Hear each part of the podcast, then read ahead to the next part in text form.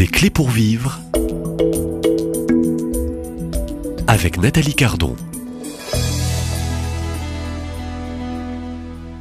Qu'est-ce que fait l'Église pour accompagner euh, les euh, personnes en, fin de vie? Cette semaine, euh, vous l'entendez, cette série a un écho sur l'accompagnement de la mort, avec une longue tradition de l'Église et qui conduit à un chemin de vie.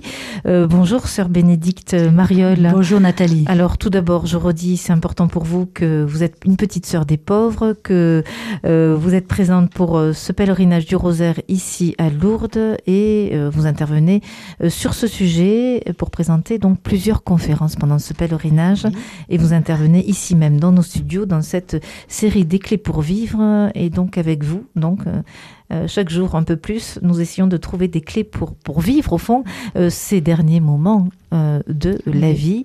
Et ça c'est pour tout un chacun. Tout le monde est concerné. Alors c'est la question du jour qui va donc on va être attentif je dirais à toutes les réponses que vous allez donner. Euh, qu'est-ce que fait l'Église aujourd'hui et qu'est-ce qu'elle propose? Alors l'Église, euh, elle a, elle a tout un trésor de tradition, mais pendant, pendant des années, pendant des siècles, hein, je pourrais dire, euh, pour accompagner le moment de la mort, l'Église proposait ce qu'on appelait l'extrême onction. C'est important de revenir là parce que je pense que ça, ça marque encore beaucoup de personnes. ça fait peur. Hein. Et ça fait peur. L'extrême onction, c'est c'est la mort. Ah, ben oui, voilà. Alors ça a été vraiment, c'est vraiment une question. C'est c'est donc, pour tout vous dire, c'était pas euh, le sacrement qui était euh, le sacrement des mourants euh, dans les tout premiers siècles de l'Église et même jusqu'au milieu du Moyen Âge. C'est au cours du Moyen Âge qu'il y a eu un espèce de glissement le sacrement de l'onction qui était destiné aux malades, pour aider les malades à vivre un, chemin de maladie, a, glissé pour des raisons, je ne vais pas revenir là-dessus, mais, mais, mais vers le moment de la mort. Ça s'est fait au milieu du Moyen Âge, à peu près. Et comme c'était le dernier sacrement qu'on donnait, ben, on lui a donné le nom d'extrême onction, l'onction ultime. Ce sacrement qui était euh, de, l'onction des malades, qui était au départ euh, euh, fait pour, pour, pour accompagner un chemin de maladie, eh bien, au moment de la mort, on pouvait plus demander la guérison. Et, donc, euh, il a fallu refaire un peu la théologie de ce sacrement. Et donc, on a dit, hein, c'est saint Thomas, là, qui euh, en particulier, qui a, mis au point un peu la, théologie de ce sacrement, mais aussi ceux qui l'ont précédé. Bah, puisqu'il est en fin de vie, on peut plus demander la guérison, donc c'est un sacrement qui demande, on va demander le pardon des péchés. Alors c'était un peu compliqué parce que, euh, mais alors euh, le sacrement de réconciliation faisait un peu double office.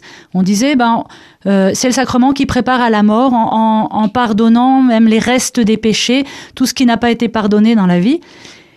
Voilà. donc seulement ce sacrement, dans la pratique, était, et, faisait peur, comme vous avez dit tout à l'heure. C'est-à-dire que quand on voyait arriver le, le prêtre et pour donner l'extrême onction, euh, et ben on dit ça y est, la mort est là. Et encore dans la tête de beaucoup de personnes. encore aujourd'hui, Oui, d'une certaine génération, quand mhm. on, on, dit est-ce que vous voulez euh, une des personnes malades à qui on propose de célébrer l'onction des malades pour les aider, il dit non, non, mais je suis pas mourante. Et Tout à fait. Alors, c'est intéressant parce que j'ai bon, beaucoup travaillé dans les, toutes les consultations qui ont été faites auprès des évêques et des prêtres à la veille du concile. Euh, pour, euh, à propos de ce sacrement.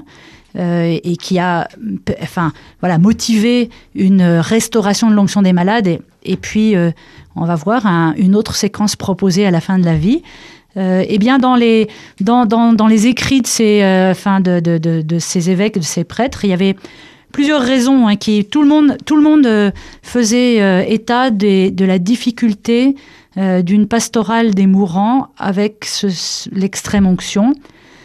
D'abord euh, parce que ben, ce rituel de l'extrême onction, il avait été élaboré euh, au XVIe siècle. Hein. c'était celui qu'on a eu jusqu'au Concile Vatican II. C'était le rituel de 1614, à une époque où bah, la, maladie et, la mort étaient. Euh, enfin, il n'y avait pas les traitements, la médecine comme aujourd'hui. Donc, en fait, quand on tombait malade, on mourait euh, une semaine après. Hein. Les, deux étaient. Donc, en fait, on donnait l'onction, mais c'est aussi l'extrême onction. Mmh. Donc, aujourd'hui, qu'est-ce qu'on fait avec euh, ceux qui vivent des longues maladies, hein, qui doivent subir un, long chemin de traitement? Et, donc, l'Église était démunie de sacrements pour aider hein, ces parcours du combattant que vivent beaucoup de malades. Et donc, euh, voilà, d'où euh, d'où le fait qu'on ait restauré l'onction des malades comme un, vraiment un sacrement euh, pour les malades. Donc non pas que des mourants. Euh, voilà. Mais pas que des mourants. Mais adapté pour ces parcours longs mais de oui, longues pour l'onction des malades, comme tout, le, comme la liturgie le célèbre, c'est c'est un, une grâce de salut pour vivre une situation difficile qui bouleverse. de, de force pour de continuer force, oui, ce chemin de, de combat hein, Voilà. contre la maladie. Donc, voilà, ce qui bouleverse notre vie euh, quand elle est affrontée à la maladie. C'est vraiment et, ce sacrement est fait pour cela. hein, Donc, euh, parmi ceux et celles qui vous écoutent aujourd'hui, maintenant, Sœur Mm. Bénédicte Mariol, ceux qui sont peut-être dans un début de maladie, oui. pour un, un long temps de maladie, ils peuvent, sans hésiter, demander l'onction des malades. l'onction des malades. C'est fait pour ça? Et c'est exactement fait pour ça, vraiment pour ce chemin, voilà, d'une vie bouleversée par euh, par la souffrance, par la maladie, par euh, par le choc de devoir, euh, enfin arrêter son aussi son ses activités habituelles,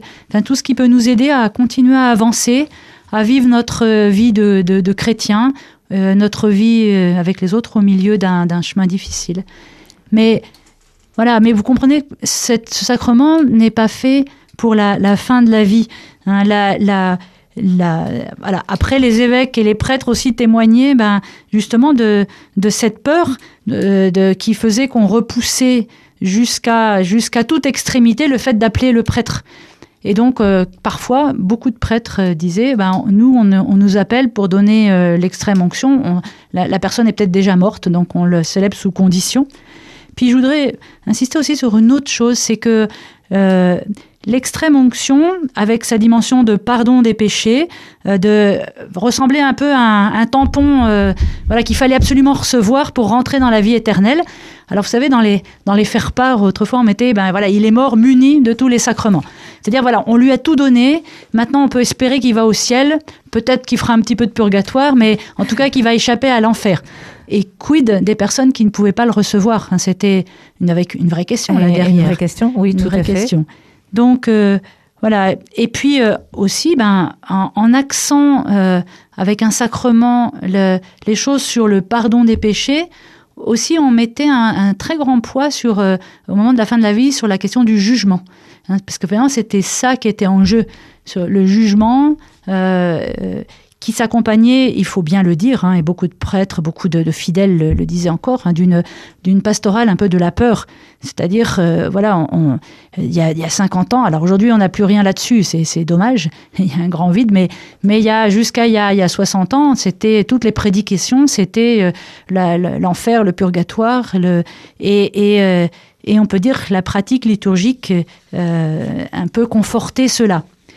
Alors, voilà, on, le Concile a vu les limites hein, de, de, de, ça. Et, euh, alors, aujourd'hui, euh, l'Église nous, propose autre, autre chose. Le Concile Vatican II, ayant entendu euh, tout cela, hein, a, restauré deux actions de l'Église qui étaient enfin, très anciennes, hein, qui ont longtemps accompagné, qui font partie de cette expertise de l'Église dans l'accompagnement des mourants qui sont l'Eucharistie, donnée en viatique, et puis ce qu'on appelle la recommandation des mourants. Alors, si vous regardez... Alors, Mhm. euh, euh, qu'est-ce que vous entendez par et qu'est-ce qu'entend l'Église euh, par la recommandation des mourants? Alors, c'est très beau, Ouais. hein, c'est une prière très ancienne euh, qui... Donc, qui a parle- été finalement remise à jour. Oui, Ouais, oui, après qui, n'avait pas été perdu, mais on avait, on, on, on avait, on s'était pas, on s'était tellement polarisé sur le l'extrême onction qu'on ne voyait plus cette richesse de cette tradition de l'Église de l'accompagnement de- de son des trésor. mourants. hein. Son Alors, trésor. Qu'en est-il? Eh bien, la, la- la- la recommandation des mourants, c'est cette liturgie par laquelle une, une communauté, même si petite soit-elle, se, se, est présente auprès de celui qui meurt et prie avec lui. Il y a une dimension eucharistique très forte. C'est-à-dire, euh, voilà, l'Église est là, il y a C'est- quelqu'un... c'est- le corps, une communauté euh, qui accompagne. Bah, c'est, ça peut Des être les soignants, ça hein. peut être, bah, Ouais. nous, petites sœurs, on le vit euh, très concrètement en, en rassemblant un peu la communauté quand quelqu'un, une personne âgée va, va mourir. Elle est- la famille est là. Et, et avec toute cette petite communauté, nous, nous, nous prions, nous offrons la vie de la personne qui vient. Donc il y a une liturgie hein, qui est prévue pour ça dans le rituel de l'Église. Et cette vie, nous l'offrons un peu comme une Eucharistie. Et euh, voilà, donc il y a trois temps dans cette liturgie. On pourra en reparler euh, oui, plus tard. Oui, plus tard. et, et, donc c'est ça, ça, c'est ça, ça fait partie. Et il y a un geste, l'assignation, qui rappelle le baptême. Voilà, ça, Aujourd'hui, malheureusement, ça a été, euh, c'est pas perçu, ça a été oublié, et je pense qu'il faudrait vraiment redécouvrir ce Euh, trésor. alors euh, oui, il y a plein de trésors que nous redécouvrons, et c'est un peu le but dans, Ouais. dans cette série. On pourra aller un peu plus loin. Euh, donc, euh, je dirais administrer aussi, recevoir euh, la Sainte Communion, donc l'Eucharistie. Oui. Permettez-moi, et c'est la dernière question pour clôturer ce euh, troisième entretien. euh, c'est brûlant parce que tout ce qui est fin de vie aussi est un sujet au fond brûlant, hein, Oui. parce qu'on n'a qu'une vie. Ouais. Et il faut pas manquer au fond et préparer au fond ce, passage. Eucharistie, euh, communion, euh, qu'est-ce qu'on fait aussi dans ces derniers moments? Au fond, de la notion, on parlait de la pastorale de la peur, de l'extrême onction, donc euh, extrême onction, péché peut-être, purgatoire.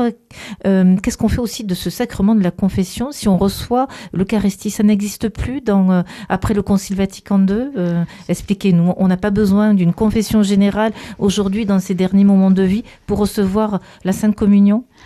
Alors, il faut que je reprenne les choses autrement.